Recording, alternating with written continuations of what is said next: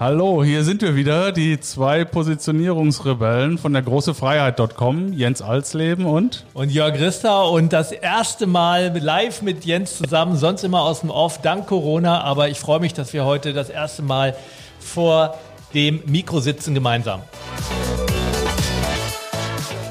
Ja, und diejenigen, die gleich in den Videocast eingestiegen sind, äh, sehen, wir sind hier nicht alleine, äh, sondern haben bei uns den Georg Christoph Bertsch. Einen wunderschönen guten Tag, Georg Christoph. Grüße dich. Schön, dass du da bist. Ja, hallo, hallo, zurück. Wie geht's euch? Es geht uns hervorragend. Bestens sozusagen. Ja, ja, prima, passt ja dann. Genau. Absolut. Ja, äh, herzlichen Dank, dass du äh, dir Zeit nimmst, äh, mit uns ein bisschen zu sprechen. Äh, das Thema heute ist äh, lebende Systeme ähm, und äh, wir äh, haben mit dir einen äh, sehr ausgewiesenen äh, Systemdesigner. Äh, Du bist sehr, sehr lange in diesem Geschäft schon tätig. Ähm, Du feierst gerade mit deiner Frau dieses Jahr 25 Jahre gemeinsames Geschäft. Ihr seid nicht nur äh, lange glücklich verheiratet, sondern ihr kommt auch noch als Geschäftspartner klar. Also großen Respekt. Äh, Und du hast äh, 1988 das erste deutsche Design Management Büro aufgebaut. Und warum äh, die Systemdesigner und äh, die Menschologen äh, Jörg Christau und Jens Alsleben miteinander hier sprechen. Menschologen, neues Wort. äh, hier sprechen, ähm, das, äh, das wirst du uns gleich ein bisschen verraten, nämlich indem du uns deinen, äh, deinen Kontext äh, ein bisschen vorstellst, wo du herkommst und äh, was du so in deiner äh, langjährigen Zeit über Systeme gelernt hast. Ja, gut. Man, äh, zunächst mal, wo kommt das her? Also äh, ich bin geprägt von einer goethischen äh, Erziehungsidee meines Vaters, äh, dass man sozusagen die Naturwissenschaften, die Geisteswissenschaften, Literatur alles als einen Zusammenhang versteht. Das äh, ist wirklich sozusagen das Grundmotiv meines Lebens, den größeren Zusammenhang zu suchen. Äh, während meines Studiums, also ich habe Geschichte studiert, Technikgeschichte und äh, Kunstgeschichte in Berlin an der TU, bin ich vor allem in Kontakt gekommen mit der französischen äh, Geschichtsphilosophie oder eben auch der Schule der Desanal Historique, nennt sich das, die eben die Geschichte als Konjunkturen verstehen. Also nicht, wie man das so normalerweise in der Schule gelernt hat, ein Herrscher folgt auf den anderen, sondern es gibt eine bestimmte Klimakonjunktur, es gibt eine bestimmte, äh, also so geologische äh, Konjunkturen und eben auch Entwicklungen, die im ganz großen Maßstab stattfinden. Also immer systemisch gedacht sind. Fernand Brodel ist da der große Name. Und äh, das hat mich eben schon während des äh, Studiums sehr geprägt und hat mich seitdem im Grunde auch nicht mehr losgelassen, dass man in ganz großen Zusammenhängen denken äh, muss, aber eben auch die ganz kleinen Zusammenhänge betrachten muss. Da gibt es natürlich viele philosophische Überlagerungen. Auch. Und ähm, heute, das ist, um das jetzt mal sozusagen vom anderen Ende her zu gehen, beschäftige ich mich sehr stark mit systemischer Organisationsberatung. Das spielt bei uns in der unserer Arbeit, also der Arbeit meiner Frau und von mir, äh, eine enorme Rolle also eben auch das systemische Betrachten im Sinne von, also von der Organisationstheorie von Human oder der äh, biologischen Theorien von äh, Maturana Varela herkommend, wie funktionieren eigentlich soziale Systeme? Wie funktioniert eine Organisation? Wie funktionieren wir als System, wir drei? Wie funktionieren eben auch Familien? Äh, und wie kann man da möglicherweise auch im positiven Sinne darauf Einfluss nehmen? Ist denn, äh, fällt mir gerade ein, weil ich habe mich auch mal so ein bisschen damit beschäftigt und habe so gesehen, wenn man das systemisch betrachtet, gab es immer Hochkulturen und immer wenn die auf einem ganz hohen Level waren, dann äh, sind die irgendwann verschwunden. Ob das die Römer waren, ob das die Griechen waren. Und äh, siehst du, das interessiert mich gerade so, ein Zusammenhang jetzt auch mit, äh, mit unserer Kultur und dem, was wir gerade machen, ob das jetzt die, die Entwicklung ist im digitalen Zeitalter oder äh, die Corona-Krise, kann man das systemisch auch betrachten? Ja gut, es gibt, es gibt äh, also als eine der historischen Schulen ist sozusagen die Schule letztlich eines zyklischen Geschichtsverständnisses, dass Geschichte auf eine gewisse Art und Weise wiederkehrt. Also Spengler hat es eben im Untergang des Abendlandes, das ist eigentlich das berühmteste Buch in der Richtung, beschrieben, eben, dass äh, im Grunde alle Kulturen bestimmte Zyklen durchlaufen. Das kann man natürlich so nicht äh, wortwörtlich nehmen, aber es gibt natürlich bestimmte Entwicklungs, ähm, sagen wir so Abfolgen, dass aufgrund von bestimmten Ereignissen bestimmte Dinge passieren.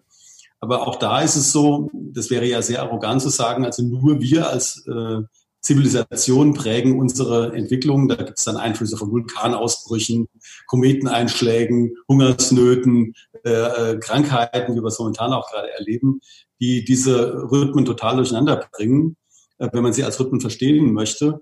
Und es gibt auch geologisch völlig andere Bedingungen. Also das ist eben das, was der Fernand Brodel in diesem äh, berühmten Buch La Grammaire des Civilisations, also die Grammatik der Zivilisationsentwicklung dargestellt hat. Also was sind denn die Grundlagen dafür? Ob eine Zivilisation in einem Bergtal steckt oder in einer Fläche, einem Fluss oder einer Flussmündung, das sind die äh, entscheidenden unterschiedlichen Parameter. Und ähm, von daher, äh, da spielen eben viele Faktoren zusammen. Äh, wenn man es jetzt wie ein Wirbel oder wie eine Strömung verstehen möchte, äh, kann man sich ja vorstellen. Also wenn ich da eben in einer Strömung oder in einem Wirbel einen Stab reinstecke, zum Beispiel Vulkanausbruch, verändert sich der Wirbel. Wenn ich da ein Brett reinstecke, verändert sich der Wirbel auch. Prinzipiell kann man sagen, es gibt bestimmte zivilisatorische Prozesse, klar, aber die finden einfach unter bestimmten unterschiedlichen Bedingungen anders statt. Das ist jetzt irgendwie so ein ganz grober äh, Einblick da rein. Aber ich will jetzt nicht hier einen geschichtsphilosophischen Vortrag halten, sondern wir wollen uns ja darüber unterhalten, was wir hier, äh, hier gerade machen. Aber jetzt so ist ja so. Hier sitzen. Es ist ja so, der Architekt geht ins Museum und sieht also nur die Architektur, ähm, der Künstler geht ins Museum und sieht nur die Kunst, ähm, der äh, Philosoph geht ins Museum und äh, denkt über die Tiefen äh, der, der geschichtlichen Hintergründe nach. Äh, der Jens geht ins Museum, weil irgendwie die Atmosphäre cool ist. Äh, du bist jetzt mit deiner Brille, äh, sitzt du zu Hause in deinem Homeoffice und äh, beobachtest äh, das, was momentan alles so abgeht. Äh, wie guckt denn jemand mit deinem Hintergrund auf die aktuelle Situation? Ja, ich, ich schaue mir auch zunächst mal an, welche neuen Subsysteme sich bilden. Also wenn du die systemische Organisationsberatung betrachtest, die geht davon aus, dass es äh, ein System gibt, es kann sich ausdifferenzieren, es können Subsysteme entstehen, die wiederum Umwelten zueinander bilden. Und welche Subsysteme entstehen da? Welche Akteure von was sozusagen von den Rollenverständnissen kommen äh, plötzlich äh, zur Sprache? Virologen. Der Virologe. Was, was war denn der Virologe vor ein paar Monaten? Es war irgend so Freak, der in, in, in einem Labor äh, gefährliche Experimente gemacht hat, wenn man jemanden gefragt hätte. So. Plötzlich ist der Virologe äh, derjenige, der eben uns hilft. Ich bin da sehr, äh, sehr positiv eingestellt gegenüber Herrn Drosten zum Beispiel, ja, ja, ja. der uns hilft, diese komplexen Phänomene überhaupt zu verstehen. Also plötzlich ist er einer der Haupterklärer in diesem Spiel. Das ist jetzt etwas, was sich herausbildet. Ein Beispiel. Anderes Thema. Äh, es bilden sich plötzlich so apokalyptische Zivilisationsentwicklungsprognosen heraus und eben auch, wie bei Matthias Hawks, durchaus positive Interpretationen. Äh, und äh, das kann man, da kann man dann sehen, also was passiert. Die AfD verliert deutlich an Zustimmung. Die ist zum ersten Mal, seit sie überhaupt irgendwie in die Parlamente gekommen ist, einstellig. Interessante Entwicklung. In Südafrika, das war eine Meldung, die ging gestern durch die Presse, ist durch den Alko das Alkoholverbot südafrikanische Regierung hat Alkohol verboten, die Mordrate und die Vergewaltigungsrate drastisch gefallen. Was für Konsequenzen zieht man daraus? Also das, das sind jetzt, ich gucke mir halt Einzelfänomene an und versuche sie im Grunde auch systemisch zu interpretieren. Mein Eindruck ist, dass durch diese ganze Geschichte aktuell äh, etwas Gravierendes passiert, was ich sehr positiv finde, ist, dass alles irgendwie menschlicher wird. Also der Mensch scheint äh, nicht nur angefangen bei den, bei den äh, Leuten, die im Krankenhaus arbeiten, also die Pflegedienste und so weiter. Es scheint der Mensch als, als Individuum wieder wichtiger zu werden als, ähm, ja, als irgendwelche Unternehmenskennzahlen. Ich glaube auch, dass es so ist. Also ich habe eines der für mich eindrücklichsten Interviews in dieser ganzen Corona-Publikationswelle, da war ein Gespräch mit Peter Sloterdijk, der sagte, die Zeit der Übertreibungen ist vorbei. Mhm. Also diese ganze, dieses ganze Geschwätz von wegen äh, die, immer, die, immer größere Autos, immer dicker, immer weiter, immer äh, sozusagen auch, auch im politischen Maßstab. Und es ist, deshalb würde ich sagen, es wird eben, und da würde ich dir vollkommen recht geben, auf ein menschliches Maß runtergestutzt. Also plötzlich wird wieder klar, dass wir als Organismus eben anfällig sind, ob wir jetzt Milliardär sind oder nicht, äh, dass wir als Menschheit eine, ein also mal biologisches System bilden, äh, dem sich auch als Mensch war und kann sich sagen, ich bin der Übermensch oder der irgendwie weil ich jetzt Investmentbanker bin und irgendwie pro Minute 10.000 äh, Euro verdiene, bin ich jetzt irgendwie unverletzlicher, bin ich eben nicht. Oder also, besser. Oder besser am besten noch. Da kommt es ja auch noch. Da kommen wir dann zu so Werturteilen, äh, die, die sich eben auch relativieren jetzt. Und, und äh, was, was ja. Und äh, was mir da auch durch den Kopf geht, wir haben gerade über Beziehungen gesprochen und du hattest gesagt, dass du mit deiner Frau ähm, schon sehr lange verheiratet bist und ihr habt seit 25 Jahren gemeinsam ein erfolgreiches Unternehmen. Und wenn ich so mhm. mich umgucke in, dem, in, der, in den letzten Jahren, ich gehöre auch zu einer ähm, ähm, Scheidungsgeneration, ähm, hatte ich den Eindruck, dass die Beziehungen eher immer egoistischer werden. Es ging eigentlich mehr so um das Ich und, und wir haben äh, Hamburg, wir leben hier in Hamburg, das ist eine Single-Hauptstadt. Und ähm, das heißt also, Beziehungsfähigkeit scheint unter diesem ganzen schnellen, schneller, höher, weiter doch sehr gelitten zu haben.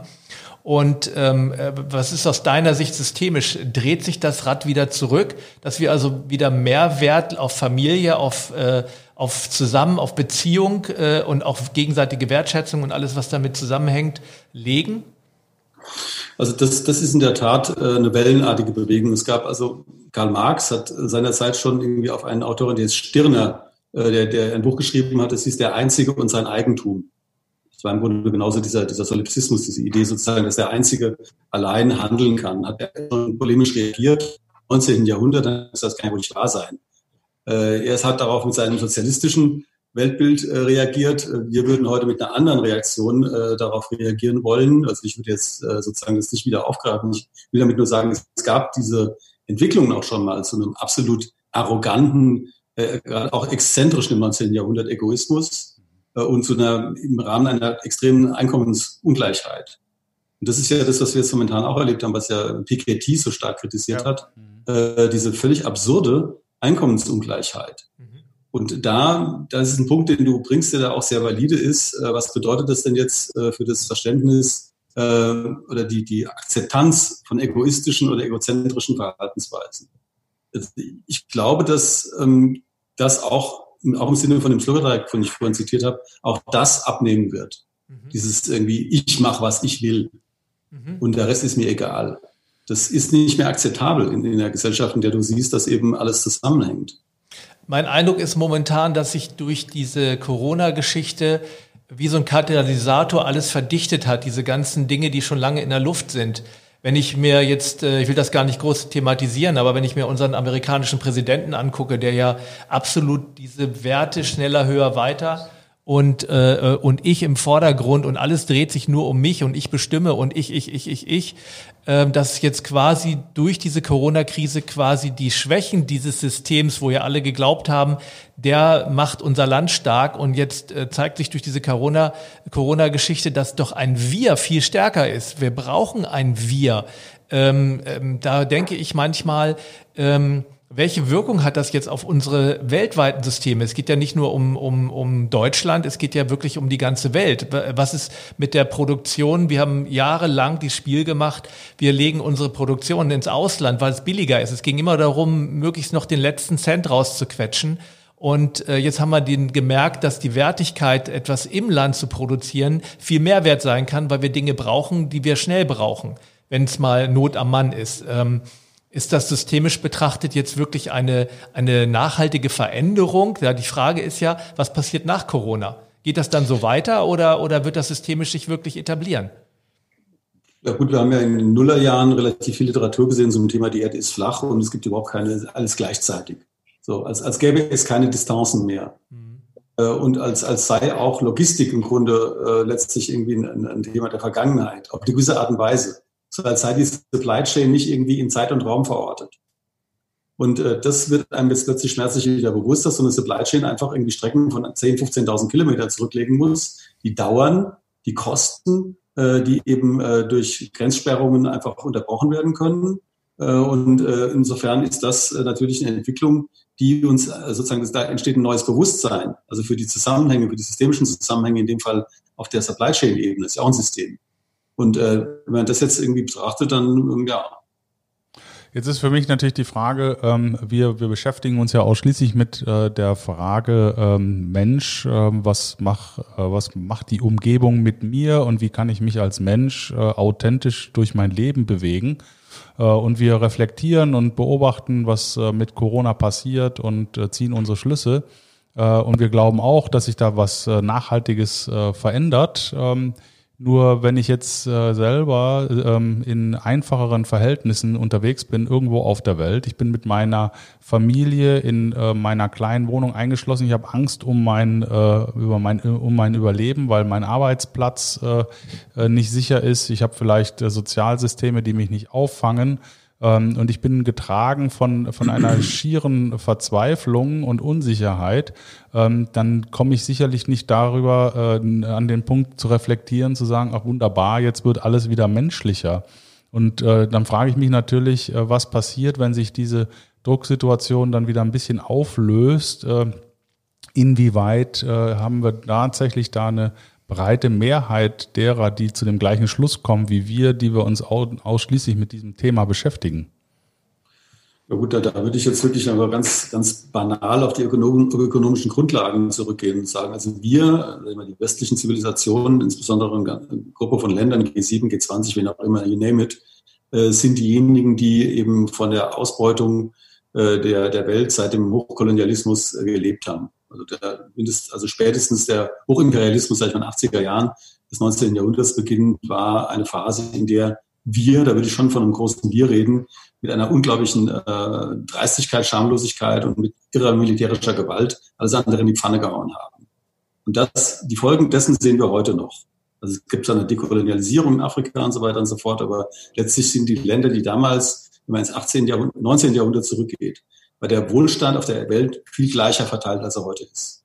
Dann haben wir angefangen, das alles auszunehmen wie eine Weihnachtsgans. Deshalb ist eben die, das Umdenken bei uns, gerade weil wir so mächtig sind, extrem wichtig. Also du kannst natürlich sagen, klar, da sitzt einer in Bangladesch eben jetzt äh, Lockdown, kann ich in die Textilfabrik, der wird sich jetzt keine Gedanken machen, wie wir sie uns momentan machen.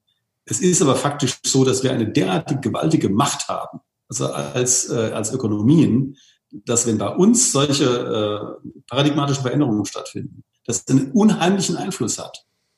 Wir werden auch extrem genau beobachtet. Also wenn da aus von Indien aus, ich habe in Indien viel gearbeitet, also, äh, im akademischen Zusammenhang, also mit, mit Wasserthemen und so, Designthemen auch. Wenn du von Indien aus auf Deutschland guckst, wird Deutschland extrem genau beobachtet. Was hier an Umweltgesetzgebung läuft, das, da kommt das sofort an. Was hier an irgendwie ethischen Diskussionen läuft, das kommt sofort an. Und äh, deshalb ist, was, was hier passiert, eben da möglicherweise auf anderen, in anderen Kontexten, äh, vielleicht nur in sehr elitären Kontexten, aber es kommt eben dort an, wird ernst genommen und wahrgenommen und führt auch zu Veränderungen. Also mal nur ein Beispiel, äh, der Neoliberalismus von Modi ist so nur möglich geworden wegen der neoliberalen Entwicklungen in England und Amerika, weil Indien eben sehr stark in die englische Welt guckt. Mhm. Und äh, das, das, sind, das sind zusammenhängende Systeme. Also von daher würde ich die Frage so beantworten, ja, du hast vollkommen recht, aber letztlich, äh, man muss auch dieses Machtgefälle betrachten und die Relevanz dessen, was bei uns passiert. Das ist dann die, was wir jetzt gerade gemacht haben, ist ja mehr so eine makroökonomische Betrachtung. Ja. Ähm, was, was uns auch noch interessiert, weil wir ja sehr stark mit Unternehmen, mit Führungskräften, mit Unternehmenskulturen arbeiten. Was passiert mikroökonomisch? Also was heißt, äh, was heißt das jetzt konkret für das einzelne Unternehmen, wo Führungskräfte jahrelang darauf gedrillt waren, den, den EBIT zu erhöhen und das ist das einzige Dogma und kostet es, was es wolle. Und ähm, für viele, die ja gelernt haben, der Mensch muss funktionieren, das ist ja etwas, was man immer noch hört. Äh, wie funktioniert das systemisch jetzt so, dass jetzt plötzlich alles menschlich wird? Das sind ja immer noch die gleichen Akteure in den Unternehmen. Ähm, wie kriegt man das hin, dass es jetzt plötzlich alles menschlich wird? Weil das kann man ja nicht befehlen. So, ab jetzt bist du menschlicher. Sondern das ist ja eine Entwicklung. Wie, wie äh, ist das so aus deiner Sicht zu betrachten? Ja, ja gut, also plötzlich geht gar nichts. Das, äh, Im Grunde das ist, ist auch das ist dem systemischen Denken immanent. Äh, dass Systeme sich eben immer wieder selbst reproduzieren, auch äh, Veränderungen eben ausgleichen können und Wunden eben auch gut heilen können. Äh, von daher ist, ist, ist eine, meiner Meinung nach kann man überhaupt nur über eine langsame Veränderung reden, aber man kann sie eben auch gezielt steuern. Das ist ja eben auch das Schöne an der, gerade an der systemischen Organisationsberatung, dass man eben Muster erkennt äh, und auf diese Muster auch einwirken kann. Äh, eben bestimmte Dinge kann man nur schwer, schwer verändern und Unternehmenskulturen zu verändern, ist die erste Lust überhaupt.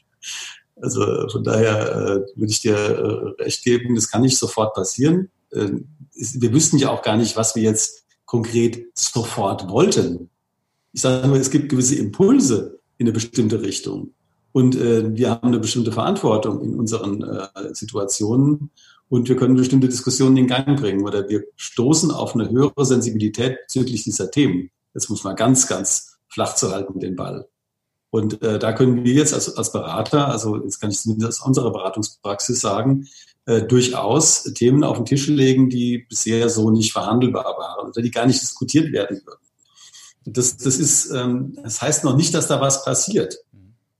Aber jetzt auch auf die Unternehmerebene, Unternehmensebene mal gegangen. Ähm, ich sage immer, ähm, es gibt so ein paar wenige äh, für mich augenöffnende äh, Entwicklungen, wenn ich mir anschaue, dass in fünf Jahren 70 ähm, Prozent der Arbeitnehmer Generation Y und Z sein werden und wir über die äh, demografischen Verhältnisse 3,8 Millionen Arbeitnehmer verlieren bis 2030 und ich gleichzeitig auch feststelle, ich bin in einer viel komplexeren ähm, Markt- und Wettbewerbswelt gelandet. Äh, da muss ich doch als Unternehmer, als der, ich sag mal, Gestalter des Systems äh, doch heute auf breiter Front mir schon Gedanken machen. Ähm, wie erlebst du denn äh, in, im Dialog mit deinen äh, Kunden oder auch mit äh, Unternehmern per se, mit denen du ja sprichst, diesen, ähm, diesen Erkenntnisprozess? Wo, wo stehen wir da mein, deiner Meinung nach? Ist das im breiten Mittelstand schon angekommen, dass wir auch führungstechnisch uns umstellen müssen, um den neuen Gegebenheiten Rechnung zu tragen? Das, ja, das kann man, glaube ich, äh, da würde ich mich jetzt schwer tun, eine pauschale Aussage zu machen, äh, ob das im Mittelstand angekommen ist. Also erstens haben wir natürlich mittelständische Situationen, die von sehr positiven Dynamiken gekennzeichnet sind und mittelständische Situationen, die von sehr negativen Dynamiken gekennzeichnet sind. Also der klassische Automobilzulieferer, äh, der wird sich da anders verhalten als möglicherweise jetzt in dieser Situation ein Biotech-Hersteller ähm, im mittelständischen Bereich. Oder äh, eben auch die Flexibilität ist unterschiedlich hoch. Ähm, nur diese Frage der, ähm, der Demoskopie, die du angesprochen hast, das ist ja eine demoskopische Frage zunächst mal. Äh, die äh, wird noch nicht ernst genug genommen. Das kann man, glaube ich, schon sagen. Also wo sie wirklich ankommt, ist äh, letztlich in der, ähm, in der Fläche. Also schauen wir jetzt, keine Ahnung, in äh, typische ähm, durchindustrialisierte ländliche Regionen in Baden-Württemberg, wo es immer schwieriger wird, Nachwuchsmanager zu finden, weil es eben Land ist, weil die Leute nicht aufs Land wollen. Zumindest nicht aufs Land wollten. Es kann auch sein, dass da auch dann Corona-Veränderungen gibt da hat man das schon gemerkt. Also da gibt es eben durchaus eben gerade da, wo man am wenigsten erwarten würde, dass äh, Entwicklung stattfindet, findet sehr viel Entwicklung statt, einfach aus der Not herausgeboren. Das kann ich jetzt aus der unternehmensberaterischen Praxis auch beurteilen oder berichten, äh, dass da eben kleinere Unternehmen, mittlere Unternehmen sich dessen sehr bewusst sind, eben auch zu entsprechenden Incentives äh, übergehen, was erstmal eine einfache und direkte Reaktion ist aber letztlich, und das ist ja auch deine Frage, oder das würde ich vermutlich zumindest dahinter vermuten, auch nach und nach ein anderes Verständnis von Führung, äh, von Karriere, äh, von Entwicklung äh, gewinnen müssen. Mhm. Unsere Philosophie ist es, dass ähm, Unternehmen eigentlich oder nicht eigentlich, sondern nur dann erfolgreich sein können, ähm, wenn es eine echte emotionale Bindung gibt. Und das ist ja genau das, was Gallup sagt. Das haben ja die meisten Menschen haben gar keine oder sehr wenig emotionale Bindung an das Unternehmen.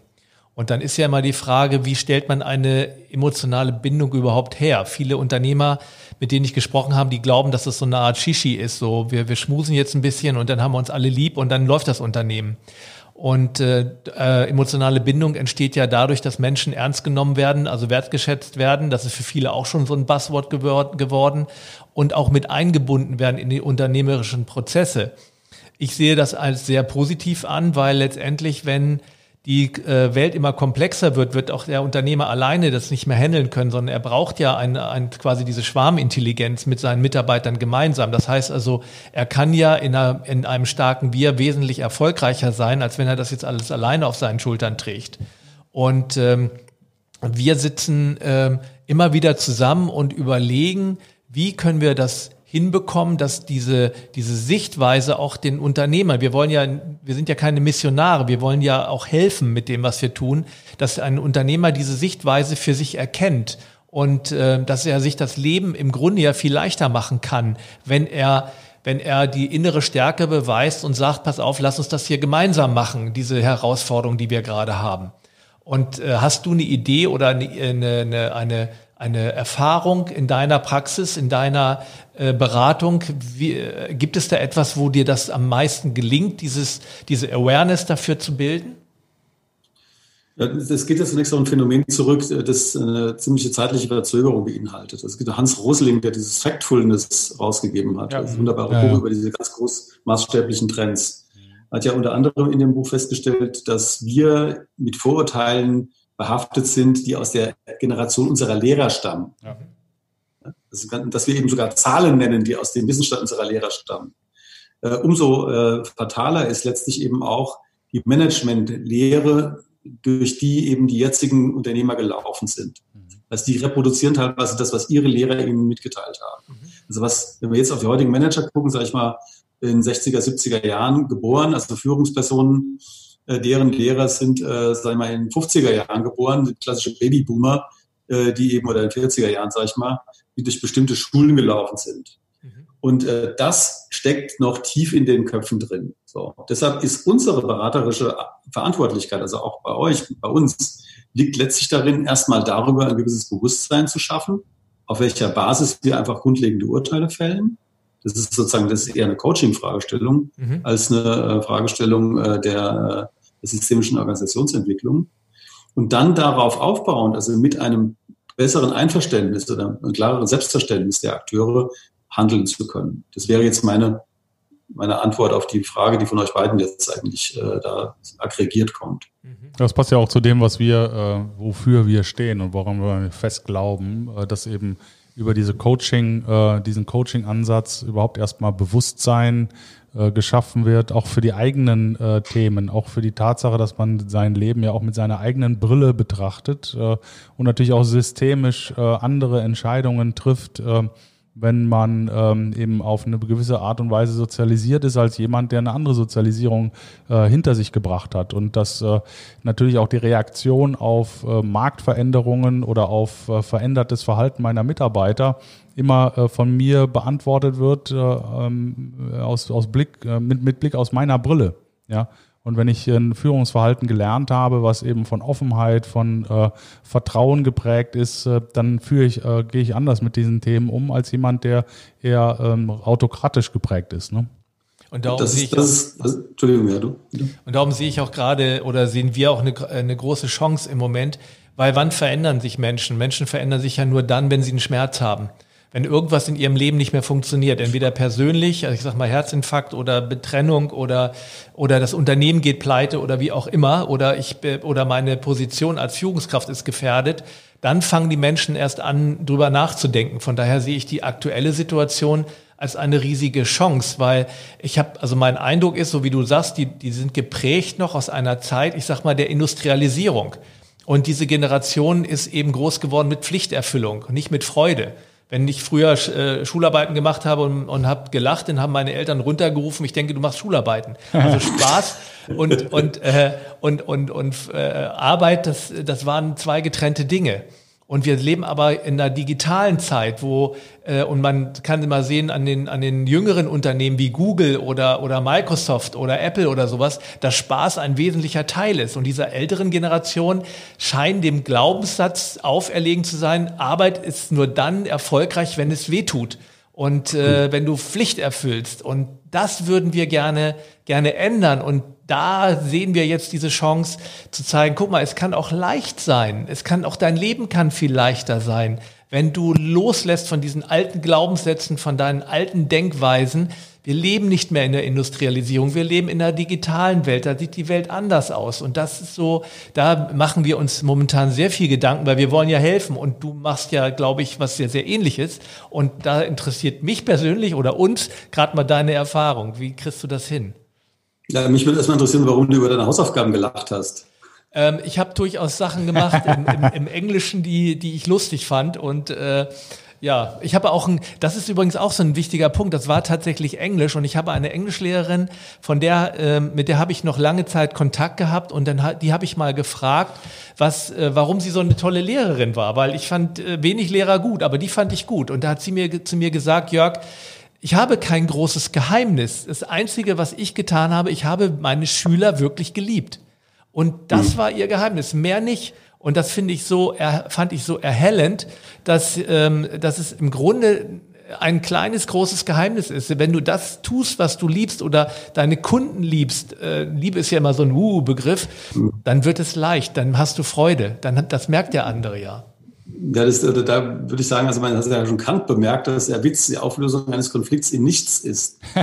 Und äh, dieses, äh, das ist eine geniale Geschichte. Und äh, da kann man eben äh, ganz aus meiner interkulturellen Praxis eben berichten, die für uns ja eine große Rolle spielt. Ich lehre das ja auch ehrenamtlich an der Kunsthochschule des Landes Hessen, hier an der äh, Hochschule für Gestaltung äh, in Offenbach, äh, Frankfurt, Intercultural ähm, Studies letztlich. Also es geht eigentlich um Leading Across Cultures. Mhm.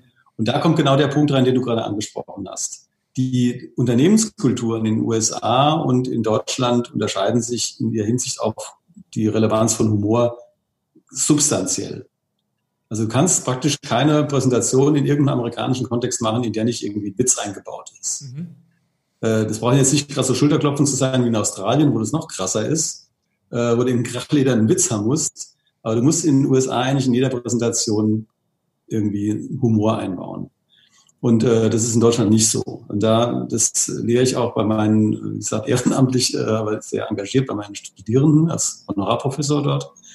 Äh, und meine Frau hat übrigens äh, auch eine Honorarprofessur für Design Management in Kassel, also wo eine ganz ähnliche, an der Kunsthochschule Kassel, wo eine ganz ähnliche Fragestellung auf dem Tisch liegt. Äh, da geht es darum, zu verstehen, nicht nur im Design Management Kontext oder im, im äh, sozusagen Intercultural Communication Kontext, es geht darum zu verstehen, welche Rolle hat der Humor in der jeweiligen Kultur. Es wird eben, also die, die Rolle, die der Humor in der amerikanischen Kultur hat, wird hier von was anderem eingenommen. Äh, nämlich also von der Freude an dem Erfüllen von bestimmten Aufgaben. Das ist jetzt nicht so eine lachende Freude, das ist eher so eine innere Befriedigung. Und äh, diese, das ist jeweils dieselbe Rolle, sozusagen einer entspannenden Auflösung, die da anders stattfindet als bei uns. Und äh, deshalb kann man nicht sagen, wir können die amerikanische Google-Kultur auf die deutsche Kultur übertragen. Wir müssen vielmehr da schauen, wo, an welcher Stelle ist denn das, was bei Google sag mal, dieser Humor ist, innerhalb der deutschen Industriekultur. Und da kann man dran ansetzen. Und von da aus kann man in der Tat, da gebe ich dir total recht, eben auch in diese Richtung gehen. Man muss nur da anfangen wo die Leute sind und ihnen nicht etwas vorhalten. Ist zum Beispiel, das wird ja immer gemacht, ihr nicht jetzt, was machen andere ganz gerne. Wir sagen, ihr müsstet doch so lustig sein und so bunt wie jetzt irgendwie Google. Geht so nicht. Also erstens sind wir hier nicht an der amerikanischen Westküste, wo sie hin, wo sie hin irgendwie die Generation der heutigen Großväter äh, größtenteils Hippies waren. Also unsere Großväter waren keine Hippies.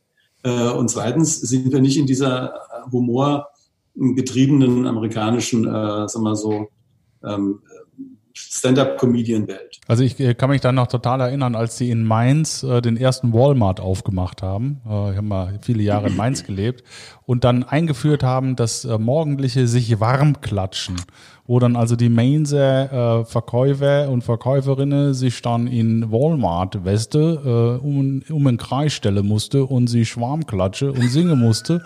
ähm, das hat nicht wirklich funktioniert. Äh, und Walmart musste dann auch irgendwann wieder aus Mainz abziehen.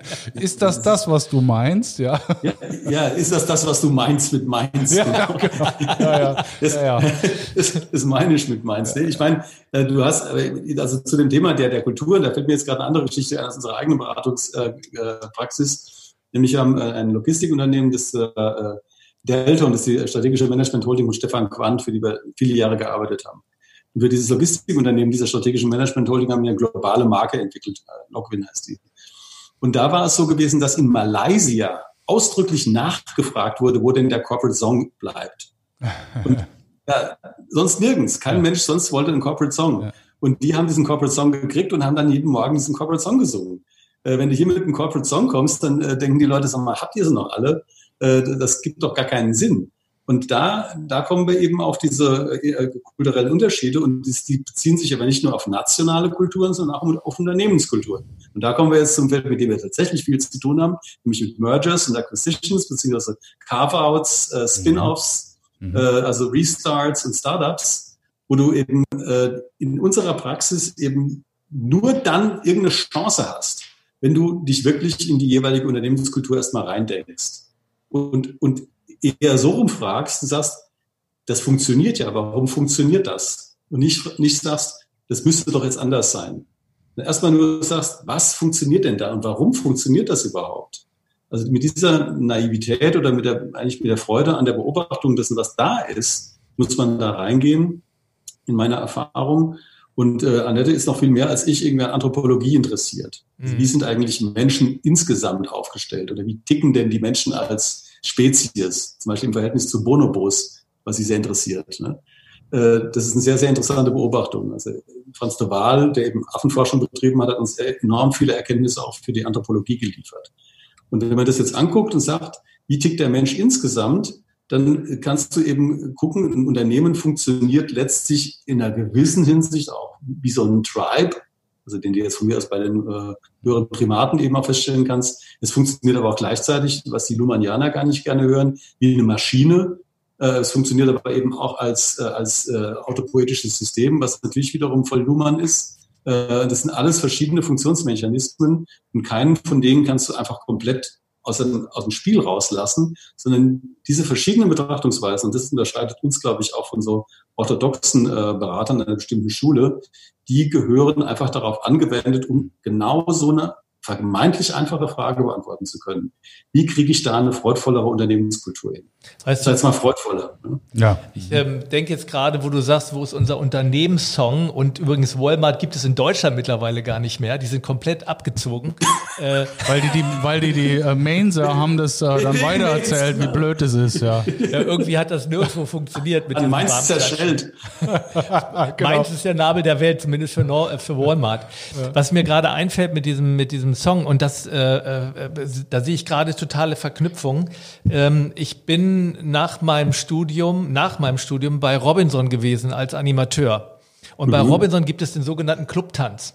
Und äh, und Stimmt, dieser Clubtanz wird immer nach, das ist ein Standard schon seit Ewigkeiten, immer nach der Theatervorstellung gehen alle hoch auf Schachbrett, das ist das, das Mittel, der Mittelpunkt, und ja. dann wird der Clubtanz gemacht. Und äh, das machen sehr, sehr viele Leute mit. Und äh, aber ich habe immer festgestellt, dass viele eine Weile brauchen, um sich auf dieses Niveau herabzulassen, wobei das überhaupt kein Herablassen ist, sondern das ist eigentlich in uns angelegt, dieses Spielerische. Mhm. Jeder Mensch bleibt sein Leben lang ein Kind. Und mhm. äh, also idealerweise. Und äh, das war zu merken, äh, jedes Mal, wenn die Leute äh, das erste Mal bei Robinson waren, war es ganz extrem. Die brauchten eine Weile, um, um, um wirklich sich locker zu machen. Und Leute, die äh, äh, immer wieder kamen, da gab es eine ganze Menge von, die haben sich immer schon drauf gefreut. Ne? Und das waren. Robinson ist ja schon vom Preis her anders. Das waren äh, Leute, die normalerweise wirklich äh, to im Top-Management gearbeitet haben. Und die haben sich da komplett locker gemacht und, und äh, haben da Spaß gehabt. Und auch bei Robinson, die saßen lange Zeit im TUI-Gebäude in Hannover und hatten ein, ihre eigene Etage. Das war ganz witzig. Die anderen Wände waren total karg und äh, die Leute waren so eher so trist. Und wenn man in die Robinson-Etage gegangen ist, war eine komplett andere Stimmung. Die waren gut drauf, die, die, Wände waren bunt und so weiter. Das war eine Kultur in der Kultur.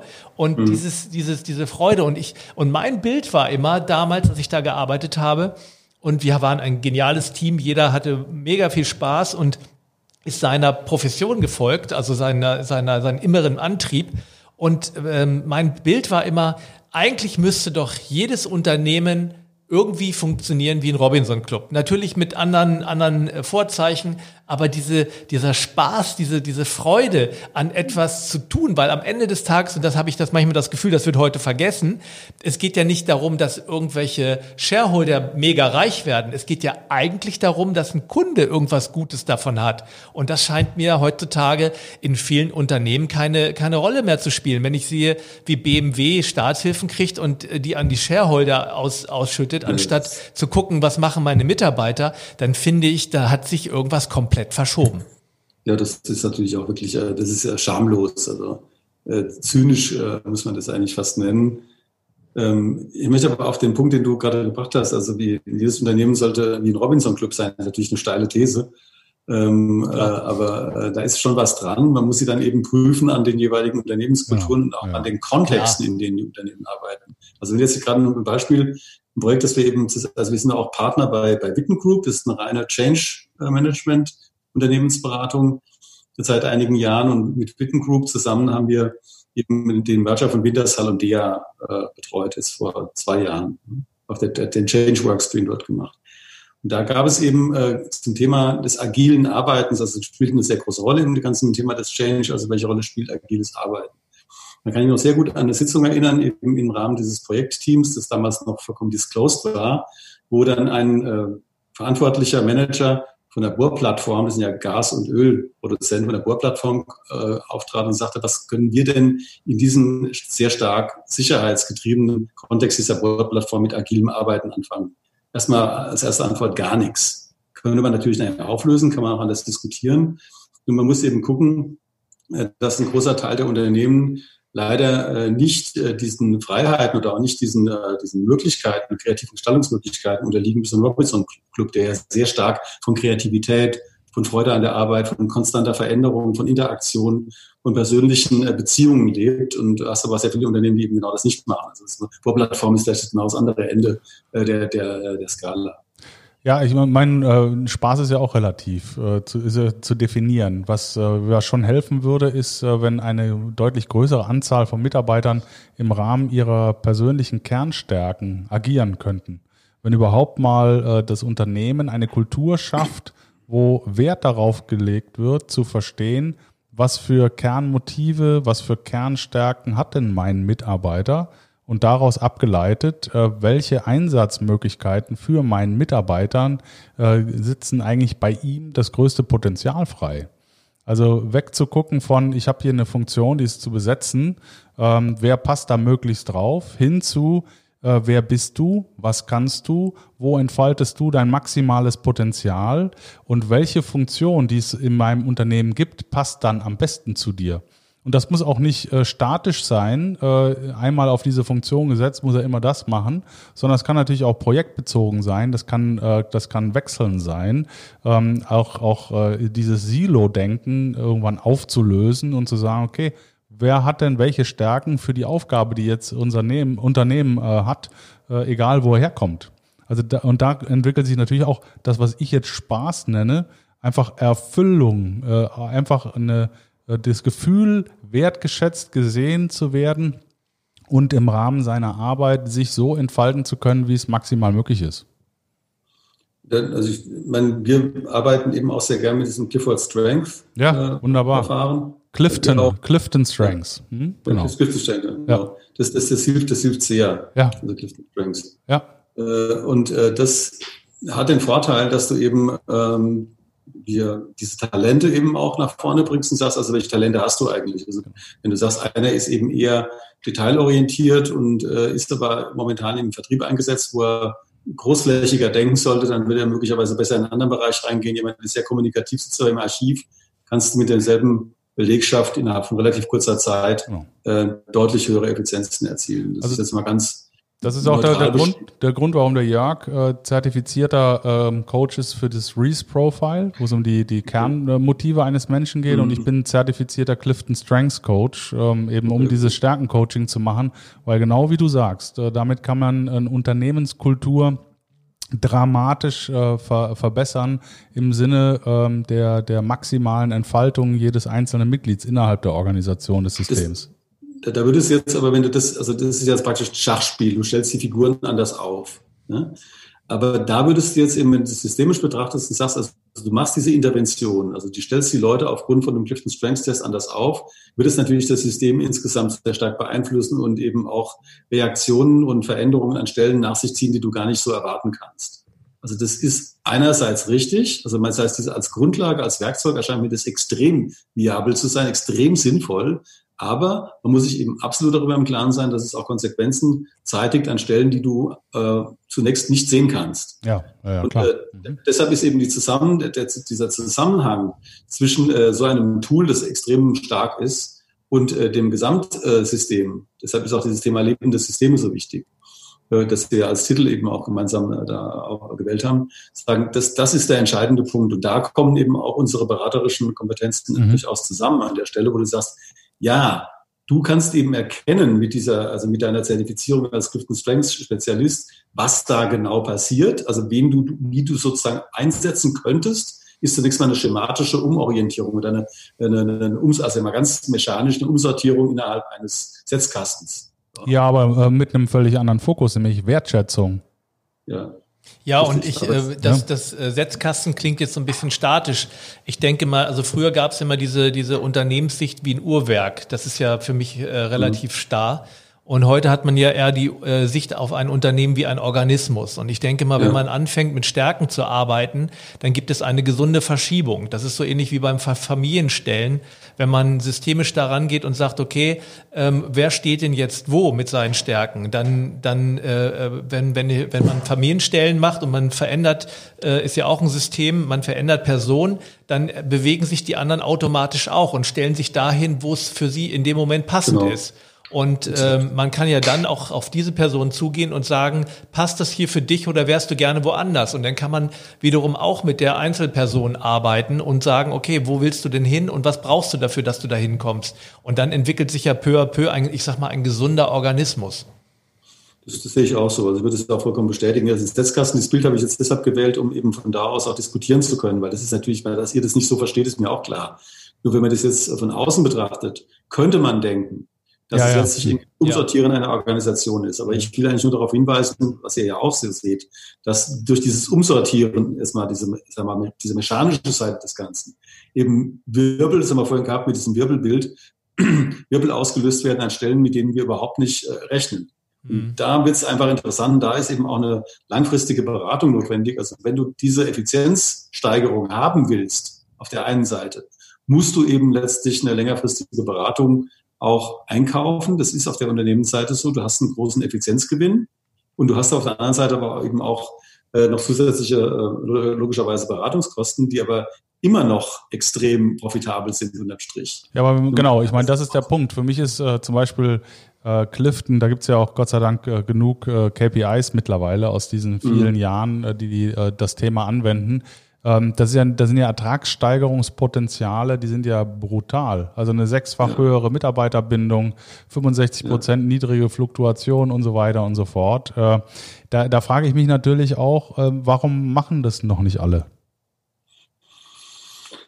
Ich denke, dass es einfach damit zusammenhängt äh, mit diesem äh, ja, autoritären äh, Führungsbild, dass äh, irgendwie die Entscheidung letztlich beim, äh, beim, bei der Führungsperson liegt, die aufgrund irgendwelcher magischer äh, Zuschreibungen besser in der Lage sein soll zu erkennen, was wer am besten kann als so ein wirklich komplett durchgearbeiteter Test. Das ist, ist nun mal leider eben nicht so, sondern es ist sehr, sehr schwierig als Führungskraft. Und ich glaube auch, dass es jeder Führungskraft letztlich leichter fallen wird, wenn sie dieses Mittel zur Hand nimmt und dann daraufhin genau. eben mit der notwendigen Intuition und auch auf, aufgrund der, der, der jeweiligen Zielerreichungen äh, eben Entscheidungen fällt. Also die Kombination ist eigentlich der Witz. Aber meinst du diese Kombination in Verbindung mit einem Prozess? Aber meinst du nicht, die, äh, die meisten Führungskräfte draußen spüren schon, äh, dass sie irgendwie was anderes machen müssen?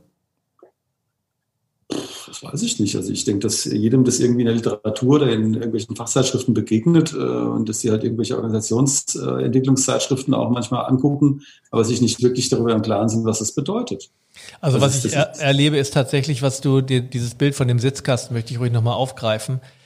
Ich erlebe immer wieder, wenn umorganisiert wird, dann werden die Leute da hin und her geschoben wie Schachfiguren, ohne ja. Rücksicht zu nehmen, ob ja. sie da Interesse dran haben, ob sie da die Bereitschaft haben, ob sie die Skills dafür haben.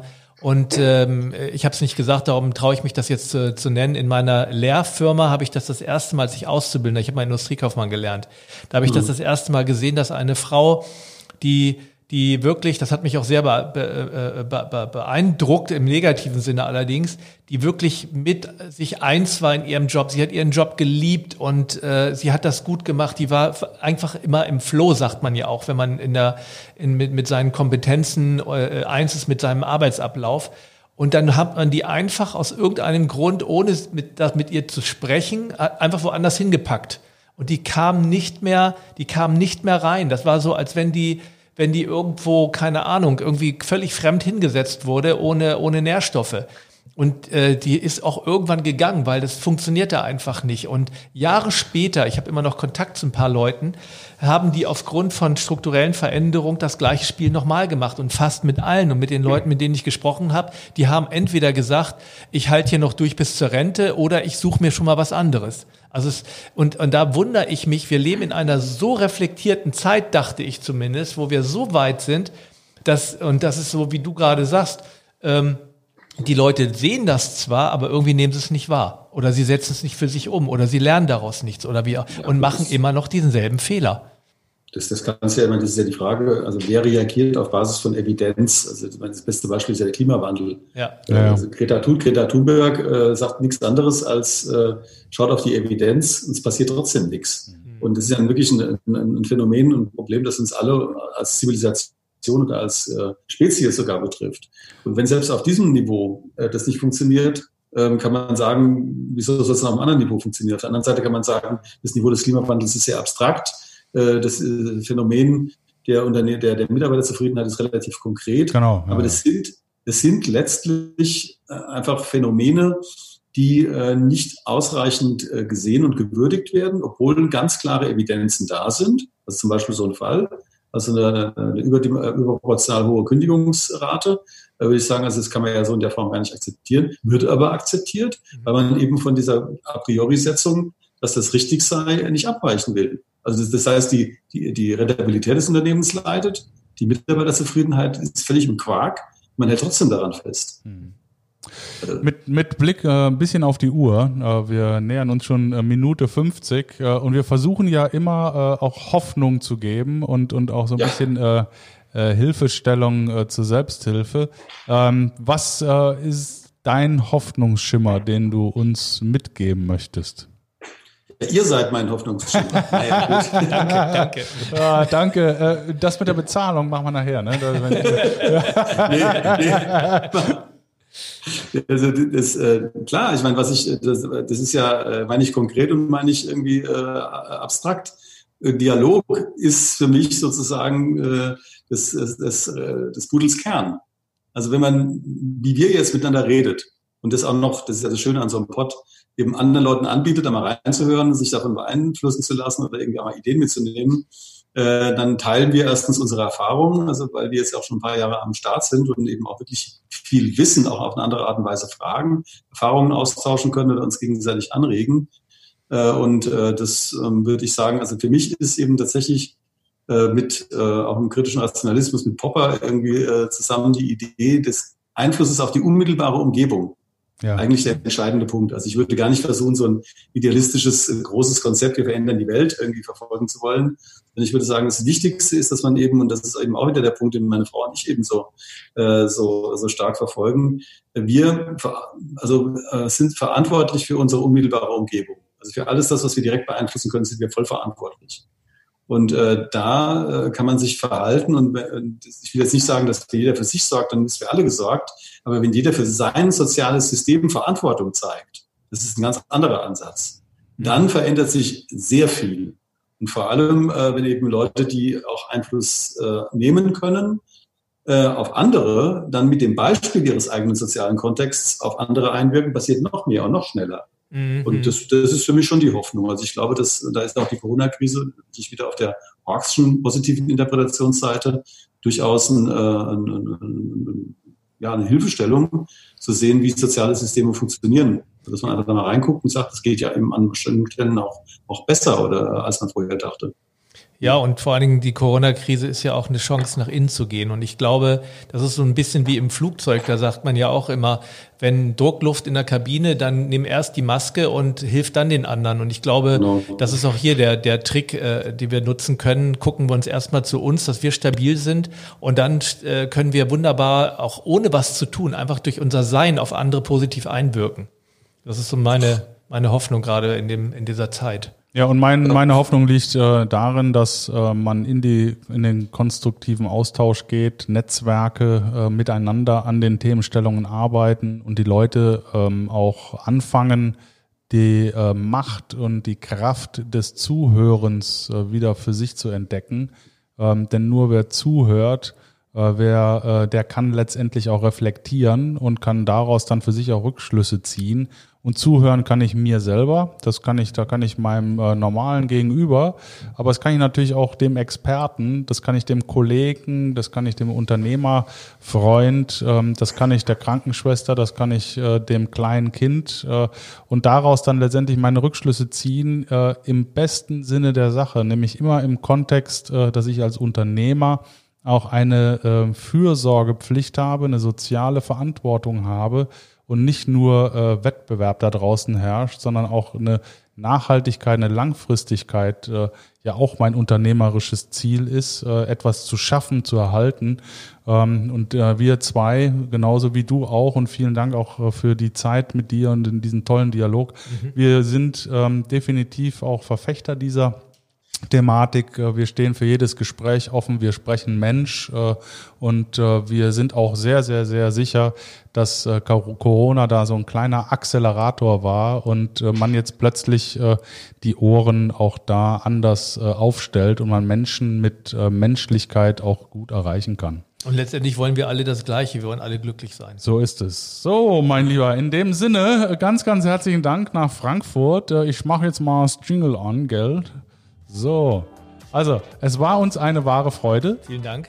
Bleib gesund. Äh, herzliche Grüße unbekannterweise an deine Frau. Ähm, stay healthy, ähm, stay happy, stay human. Ähm, wir äh, werden sicher nicht das letzte Mal miteinander gesprochen haben und äh, danken dir. Alles Gute nach Frankfurt. Ja, genau. Schön. Prima. Bis bald. Ja, Drückst du auf Aus? Ich drücke auch aus. Alles klar.